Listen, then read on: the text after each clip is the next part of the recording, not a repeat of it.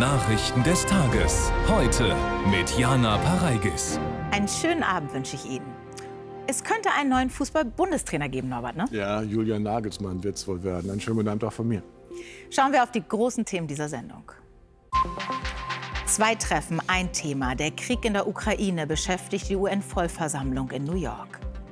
In Rammstein sagen die Verbündeten Kiew langfristige Militärhilfe zu. Kämpfe im Kaukasus. Aserbaidschan startet einen Angriff auf Armenier in der Region Bergkarabach. Es gibt Berichte über Tote und Verletzte. Und Trainersuche beendet? Julian Nagelsmann soll offenbar die deutsche Fußballnationalmannschaft übernehmen, vorerst bis zur Heim-EM 2024. Zurzeit sind zahlreiche Staats- und Regierungschefinnen und Chefs der Welt in New York bei der UN-Vollversammlung. Dabei geht es viel um den Krieg in der Ukraine. Erstmals seit dem russischen Angriff ist der ukrainische Präsident Zelensky ins Hauptquartier der Vereinten Nationen gereist. Er soll in diesen Stunden vor den UN sprechen. Über das Treffen der Weltgemeinschaft in New York berichtet Elmar Thewesen.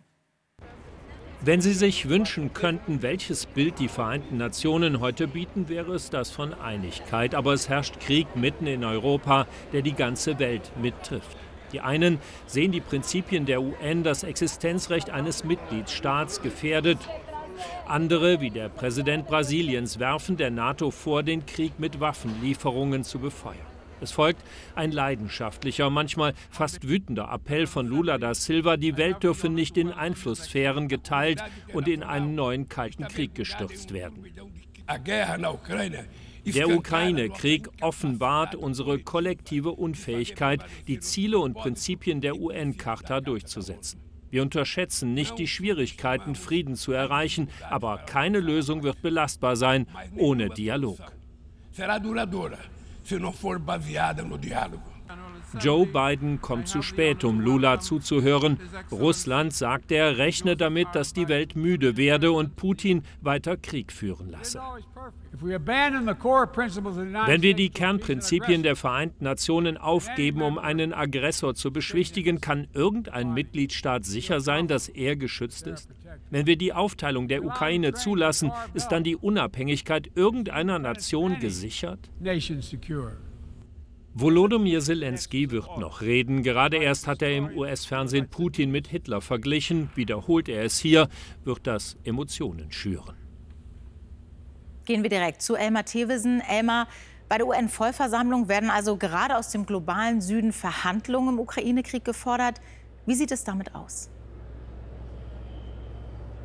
Also es gibt hier keine Verhandlungen konkret am Rande der UN-Vollversammlung, aber es zeichnet sich an den Redebeiträgen so ein bisschen ein Trend ab. Jeder macht auf die UN-Karte aufmerksam, auf die territoriale Integrität, die für alle Staaten gelten.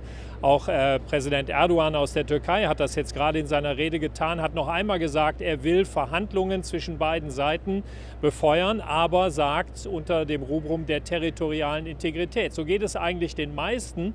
Aber jeder erwartet dann eben, dass die eine oder die andere Seite den ersten Schritt tut, wobei doch eigentlich viele, jedenfalls die Mehrheit nach wie vor der Meinung sind, dass Russland der Aggressor ist, den ersten Schritt tun müsste. Der Generalsekretär hat in seiner Rede gesagt, Kompromiss scheint so etwas wie ein schmutziges Wort geworden zu sein. Wir brauchen jetzt Staatskunst und keine Spielchen. Damit meinte er vor allen Dingen Russland. Aber es ist eben nirgendwo in Sicht, dass Russland bereit ist, von seinen Maximalforderungen abzurücken. Und deswegen werden wir auch hier am Rande der UN-Woche keine konkreten Verhandlungen erleben. Danke nach New York, Emma Thewesen. Wie kann die Ukraine weiter militärisch unterstützt werden? Darüber beraten etwa 50 verbündete Staaten, die sogenannte Ukraine-Kontaktgruppe in Rammstein. Seit Beginn des Krieges bis Ende Juli haben die USA mit 42,1 Milliarden Euro die meiste Militärhilfe zugesagt oder bereits geleistet. Dahinter folgt Deutschland mit 17,1 Milliarden. Verteidigungsminister Pistorius versprach ein weiteres Hilfspaket. Florian Neuhan hat mehr. Es ist das mittlerweile 15. Treffen des Rammstein-Formats zu Waffenlieferungen. Für ihn ist es das erste. Rustem Umerov kommt als neuer Verteidigungsminister der Ukraine, nachdem sein Vorgänger über eine Korruptionsaffäre stürzte. Er wird freundlich begrüßt, aber auch mit einer kleinen Warnung. Wir werden die Verwendung der US-Militärhilfen genau überprüfen. Und wir werden gemeinsam mit unseren ukrainischen Partnern sicherstellen, dass jede Unterstützung effektiv und sicher genutzt wird. Zum Beispiel diese US-amerikanischen Abrams-Kampfpanzer. Im Januar angekündigt, sollen sie die Ukraine in den nächsten Tagen erreichen. Doch die großen Hilfszusagen kommen derweil von anderen. Dänemark, Tschechien und die Niederlande kündigen heute an, zunächst 15 sowjetische Kampfpanzer zu liefern. Deutschland verspricht ein neues Hilfspaket über 400 Millionen Euro, vor allem für Munition. Europa wird zum größten Unterstützer der Ukraine. Das ist das erste Mal, dass wir das seit Ausbruch des Krieges sehen. Und der Grund dafür sind Mehrjahresprogramme, also Zusagen, Unterstützungszusagen äh, für bis zu fünf Jahre. Eine Entwicklung, wie es sich die USA übrigens seit langem gewünscht haben. Keine Bewegung dagegen in der beinahe ewigen Debatte um Taurus-Mauschflugkörper, Raketen mit hoher Reichweite, die sich die Ukraine von Deutschland wünscht. Da gebe es keinen neuen Stand, heißt es heute lapidar. Und so dürfte Rustem Umerov mit gemischter Bilanz nach Hause reisen. Im Gepäck die erneute Zusage des Westens, langfristig zu helfen, aber nicht den großen Durchbruch. In der Ukraine sind durch russische Angriffe mindestens neun Menschen getötet worden. Sechs von ihnen starben in der Stadt Kupiansk im Nordosten des Landes durch eine Fliegerbombe. In Lemberg zerstörten Drohnen mehrere Lagerhallen. Ein Arbeiter kam ums Leben. Laut Caritas wurden 300 Tonnen Hilfsgüter zerstört, die dort lagerten, unter anderem warme Kleidung und Generatoren für den Winter werfen wir einen Blick auf die immer größer werdende Gruppe von Menschen, die pflegebedürftig sind. Dass sie angemessen und würdevoll versorgt werden, sollte eigentlich eine Selbstverständlichkeit sein. Aber viele Heime sind überfordert, es fehlt an Personal. Was das konkret für Folgen hat, beleuchtet nun eine AOK-Studie. Zum Beispiel werden Menschen häufig mit Medikamenten ruhig gestellt. Luisa Huben berichtet. Beruhigungs- und Schlafmittel verschrieben vom Arzt, weil der Patient nicht schlafen kann oder häufig unruhig ist. In diesem Pflegeheim im Landkreis Ludwigsburg soll das nur die Notlösung sein. Dass wir einfach alternativ versuchen, Möglichkeiten zu finden, die den Bewohner beruhigen oder Schlafrituale zu finden und die Medikamente umgehen können. Doch häufig komme es zu Dauerverordnungen von Beruhigungs- und Schlafmitteln. Im Schnitt bekämen 7,5 Prozent der Pflegeheimbewohner diese für länger als die erlaubten vier Wochen. Zu diesem Schluss kommt die Krankenkasse AOK in ihrem aktuellen Pflegereport. Die Arzneimittel können süchtig machen, sie führen zu weiteren kognitiven Verschlechterungen, Angstgefühle, ähm, ja, die Lebensqualität sinkt und das ist einfach nicht notwendig. Die Krankenkasse berichtet außerdem, dass Heimbewohner häufig gar unnötig kurz vor ihrem Tod ins Krankenhaus kämen und Demenzkranke oft behandelt werden müssten, weil sie zu wenig trinken. Das zu verhindern, Aufgabe eines oft unterbesetzten Teams. Die Stiftung Patientenschutz fordert mehr Transparenz. Wie ist die Versorgung mit Medikamenten, mit Fachärzten? Was ist mit Psychopharmaka? All das darf nicht versickern, sondern muss pro Einrichtung offengelegt werden. Aus Sicht der AOK müssten Pflegende und Ärzte enger zusammenarbeiten, um die Lebensqualität von Heimbewohnern zu verbessern. Erstmals gibt es gegen einen deutschen Kardinal den Verdacht, sexualisierte Gewalt ausgeübt zu haben. Es geht um den bereits verstorbenen Gründungsbischof des Urbistums und späteren Kardinal Franz Hengsbach. Ihm werden drei sexuelle Übergriffe in den 50er und 60er Jahren vorgeworfen. Mindestens ein Opfer soll minderjährig gewesen sein. Kardinal Hengsbach starb 1991. Die katholische Kirche untersucht die Vorwürfe. Die Neonazi-Vereinigung Hammerskins Deutschland sowie die Teilorganisation Crew 38 sind verboten worden. Und es gab heute Razzien. Die Hammerskins gelten als weltweites rechtsextremes Netzwerk. Seit Anfang der 90er gibt es sie auch in Deutschland. Mehr von Andreas Huppert. Radikal rechtsextrem antisemitisch. Die Hammerskins Deutschland. Ihr Selbstverständnis, wir sind die Elite der rechtsextremen Skinhead-Szene. Seit heute ist die Neonazi-Vereinigung verboten, Razzien am Morgen, so wie hier in Berlin, deutschlandweit in insgesamt zehn Bundesländern. Vereinsheime, Häuser, Wohnungen von mutmaßlichen Führungspersonen werden durchsucht, Material beschlagnahmt. Ein Jahr lang wurde die Aktion vorbereitet. Der Rechtsextremismus bleibt die größte extremistische Bedrohung für die demokratische Grundordnung in Deutschland. Und entsprechend handeln wir weiter mit aller Entschiedenheit, um rechtsextremistische Strukturen zu zerschlagen. Die gekreuzten Hämmer als Symbol, die Neonazi-Gruppe hat ihre Wurzeln in den USA. International vernetzt ist Hammerskin hierzulande vor allem durch Rechtsrock-Konzerte und Kampfsportveranstaltungen in Erscheinung getreten. Damit hat die Gruppe Geld verdient, genau wie mit dem Verkauf rechtsextremistischer Devotionalien gerade bei Rechtsrockkonzerten, wenn dann verschiedene Akteure zusammenkommen, man sich auch noch austauschen kann, man beispielsweise Merchandise, T-Shirts, Hoodies, andere Kleidungsstücke kaufen kann, entwickelt sich ein starkes Identitätsgefühl. Und das ist natürlich das, die Einstiegstür in den Extremismus. Bundesweit werten die Behörden das Verbot von Hammerskins als wichtigen Erfolg im Kampf gegen Rechtsextremismus in Deutschland. Jetzt zu einem Konflikt, der seit langem schwelt, nun aber eine neue Eskalationsstufe erreicht hat. Es geht um die Region Bergkarabach. Aserbaidschan hat dort einen Militäreinsatz gestartet, spricht offiziell von einer Antiterroroperation. Die Region im Südosten des Kaukasus gehört völkerrechtlich zu Aserbaidschan. In dem Gebiet leben aber überwiegend Armenierinnen und Armenier. Schon zwei Kriege haben die beiden Ex-Sowjetrepubliken um Bergkarabach geführt. Zuletzt vor drei Jahren mit mehr als 6500 Toten. Nina Niebergall. Aufnahmen aus Stepanakert, der Hauptstadt Bergkarabachs. Ein Wohngebäude offenbar beschossen. In Bergkarabach klingt es nach Krieg. Behörden vor Ort berichten von Raketen- und Artilleriebeschuss. Es werden Verletzte und Tote gemeldet.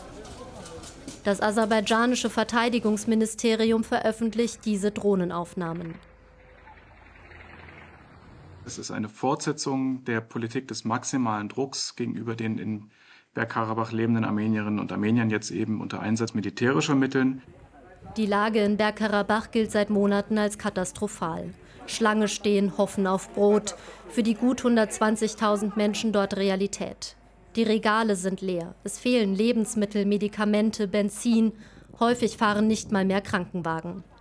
Denn Aserbaidschan blockiert die einzige Verbindungsstraße zwischen Armenien und Bergkarabach. Hilfslieferungen kommen kaum noch durch. Jetzt ist eben man an diesem Punkt ausgekommen, an dem neun Monate Aushungern dann auch, dann auch erheblich ähm, an Kräften gezehrt haben, sodass einfach auch die Menschen geschwächt sind. Sie sind geschwächt physisch, sie sind geschwächt psychisch und dazu jetzt eben noch der, ähm, der Militärschlag obendrauf.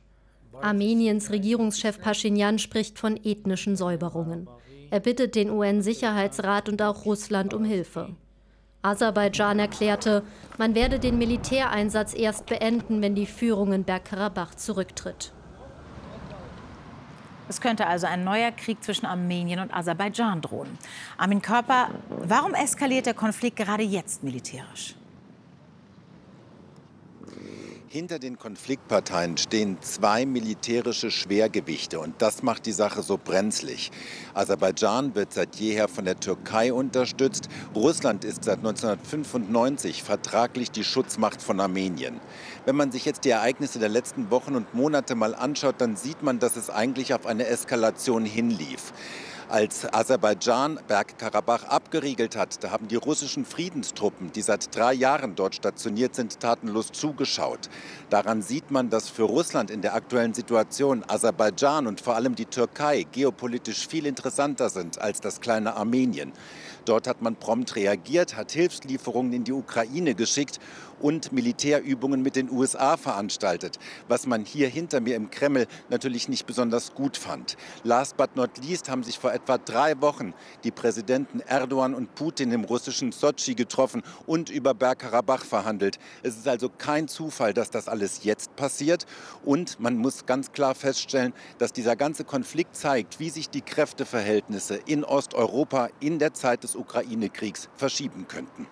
Danke für diese Einschätzung, Armin Körper.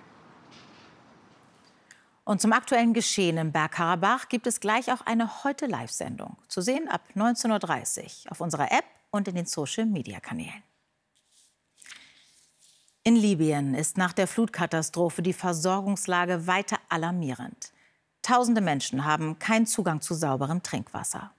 Fachleute warnen vor dem Ausbruch von Krankheiten. Vor allem in der zerstörten Hafenstadt Dana werden immer noch Leichen gefunden. Zehntausende sind obdachlos. Inzwischen schlägt die Verzweiflung der Menschen dort in Wut um, wie Golini Atay berichtet. Ihr Schock hat sich in Wut verwandelt.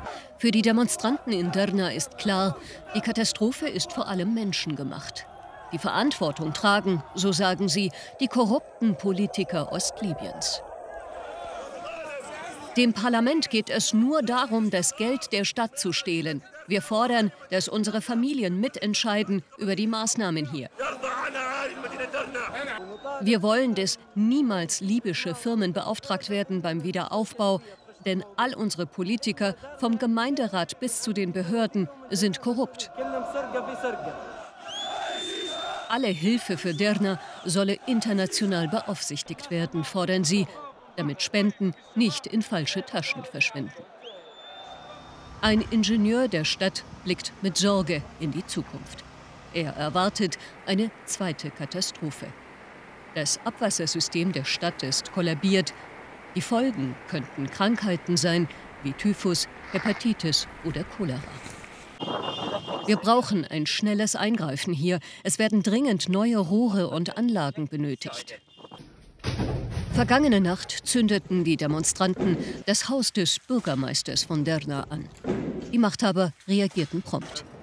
Das Militär schüchtert Einwohner ein, es behindert freiwillige Helfer an ihrer Arbeit und verweigert selbst einem Team der UN den Zugang. Die Menschen in Libyen brauchen Hilfe. Wenn sie spenden wollen, können sie das über das Aktionsbündnis Katastrophenhilfe. Die IBAN DE 65 100 400 600 100 400 600. Stichwort ZDF Nothilfe Libyen. Infos auch unter spenden.zdf.de und im ZDF Text auf Seite 890. Überschwemmungen nach Sturm und Regen, wie in Libyen, aber auch Hitze und Dürre. Die Wetterextreme häufen sich, auch in Deutschland. Höchste Zeit, sich besser zu schützen, sagen Fachleute. Wie man sich an nicht mehr vermeidbare Klimaveränderungen anpassen kann, dazu gibt es seit langem eine Strategie vom Bund. Doch konkret passiert ist wenig. Das soll sich nun ändern. Andreas Stamm. Eine Stadt passt sich an an die Folgen des Klimawandels. Bis 2025 will Rotterdam klimasicher sein, erklärt Johann Verlinde, Manager des Anpassungsprogramms. Heißt vor allem sicher vor häufigeren und heftigeren Regenfällen. Deshalb wurden zentrale Plätze zu Auffangbassins umgestaltet. Sobald es regnet, sammelt sich das Wasser aus der Umgebung und von den Hausdächern hier in diesen Becken. Sie sind dann bis hierher gefüllt. Nach 24 Stunden wird das Wasser kontrolliert abgelassen. Und Überflutungen verhindert, was Leben retten kann, so Verlinde. Schutz vor Wassermassen bieten auch Dachgärten, die Regen wie ein Schwamm aufsaugen und an heißen Tagen die Feuchtigkeit wieder abgeben, so die Umgebung kühlen. Gegen Extremwetterfolgen kämpft auch die erste Anpassungsmanagerin der Stadt Hamm. Ihre Idee gegen Rekordhitze, Nebelduschen. Leider fehlt ein Bauteil. Aller Anfang ist schwer bei der Anpassung. Eigentlich sollte das ja ein Thema sein, was alle beschäftigt und wo man diese Wichtigkeit ja auch ähm, merkt, dass äh, Maßnahmen schnell und effizient umgesetzt werden, aber andererseits ein riesiges Bürokratiemonster dahinter steht. Ein 2008 formuliertes Strategiepapier der damaligen Bundesregierung soll nun 15 Jahre später Gesetz werden, die Klimaanpassung beschleunigen. Viel verschenkte Zeit, so Kritiker. In der in Rotterdam Tegelwippen groß wurde ein Wettkampf zwischen niederländischen Städten. Ziel: möglichst viele Pflastersteine entfernen, Flächen entsiegeln, Städte begrünen und die spielerisch klimasicher machen. So, und jetzt kommen wir zur Sportnachricht des Tages. Norbert, Julian Nagelsmann könnte also neuer Bundestrainer werden. Der sieht wirklich ganz danach aus. Der DFB, der hat uns vorhin wörtlich bestätigt, wir sind in guten Gesprächen. Nagelsmann soll offenbar den Job zunächst nur bis einschließlich der Fußball-Heim-EM im nächsten Sommer übernehmen. Erfahren, belastbar, sofort zu haben. So jemanden hat der DFB gesucht und mit Julian Nagelsmann offenbar gefunden. Der 36-Jährige wäre, wie schon beim FC Bayern, Nachfolger von Hansi Flick, zwei Wochen nach dessen Aus beim DFB. Seit einem halben Jahr ist Nagelsmann bei den Bayern freigestellt. Als zwölfter und zweitjüngster Bundestrainer der DFB-Geschichte dürfte er sich dort auf deutlich geringere Bezüge einstellen. Für seinen Nachfolger in München ist Nagelsmann mit dem DFB schon einig. Julian hat Qualität und der DFB hat sich dafür entschieden und er hat sich dafür entschieden und damit ist äh, die wichtigste Voraussetzung gegeben. Es gibt eine Entscheidung und es ist, äh, äh, kann nach vorne blicken und, und ab sofort positiv äh, die Sachen beeinflussen und dann wird alles gut. Die Personalie bedarf beim DFB noch der Abstimmung in Aufsichtsrat und Präsidium. Die nächsten Sitzungstermine sind diese Woche Freitag. Zur Fußball Champions League, da spielt Leipzig zur Stunde in Bern gegen die Young Boys. Ein weitaus schwereres Auswärtsspiel dagegen später für Dortmund. Der BVB trifft auf den französischen Meister Paris Saint-Germain. Gleich zum Königsklassenauftakt in Paris. Dortmund nach dem 4:2 zuletzt in Freiburg mit Selbstbewusstsein. Aber auch mit Respekt, vor allem vor ihm, dem wohl besten Stürmer der Welt, Kylian Mbappé. Er persönlich hat sicher ein brutales Tempo. Ähm, ist sehr schnell, äh, auch mit Ball, äh, hat äh, schnelle Bewegungen, kann schnell abschießen, hat einen guten Abschluss. Den schnellen PSG-Angriff komplettieren Dembélé und Kolo Muani. Der BVB-Coach möchte sein Team aber nicht nur verteidigen sehen. Es gibt halt nur diesen einen Ball auf dem Platz und sorgt dafür, dass es deiner wird. Und ähm, lass uns alles dafür investieren, ihn den Ballbesitz so ungefährlich wie möglich zu machen. Vorne könnte es auf Niklas Füllkrug ankommen. Dem Neuzugang winkt das Startelfdebüt für den formschwachen Aller. Alle Spiele, alle Tore, auch die vom Mittwoch bei uns zu sehen. Morgen Abend Sportstudio Champions League. 23 Uhr. Tipptopp, danke Norbert. Schön. Um sie am Nachthimmel tanzen zu sehen, reisen viele in den hohen Norden oder ganz weit in den Süden. Polarlichter. Diesmal reichte eine Fahrt nach Magdeburg. Denn dort zeigte sich in der Nacht das Naturschauspiel. Ein schillerndes, buntes Leuchten, eben wie auf Spitzbergen oder in der Antarktis. Magdeburg wird aber wohl nicht zum neuen Pilgerort für Fans des mystischen Spektakels. Tausende Kilometer von Nord- und Südpol entfernt bleiben Polarlichter eine Seltenheit. Morgen scheint besonders im Süden viel die Sonne. Mehr Details gleich von Christa Orben. Das Heute-Journal hat um 21.45 Uhr Dunja Hayali für Sie. Tschüss.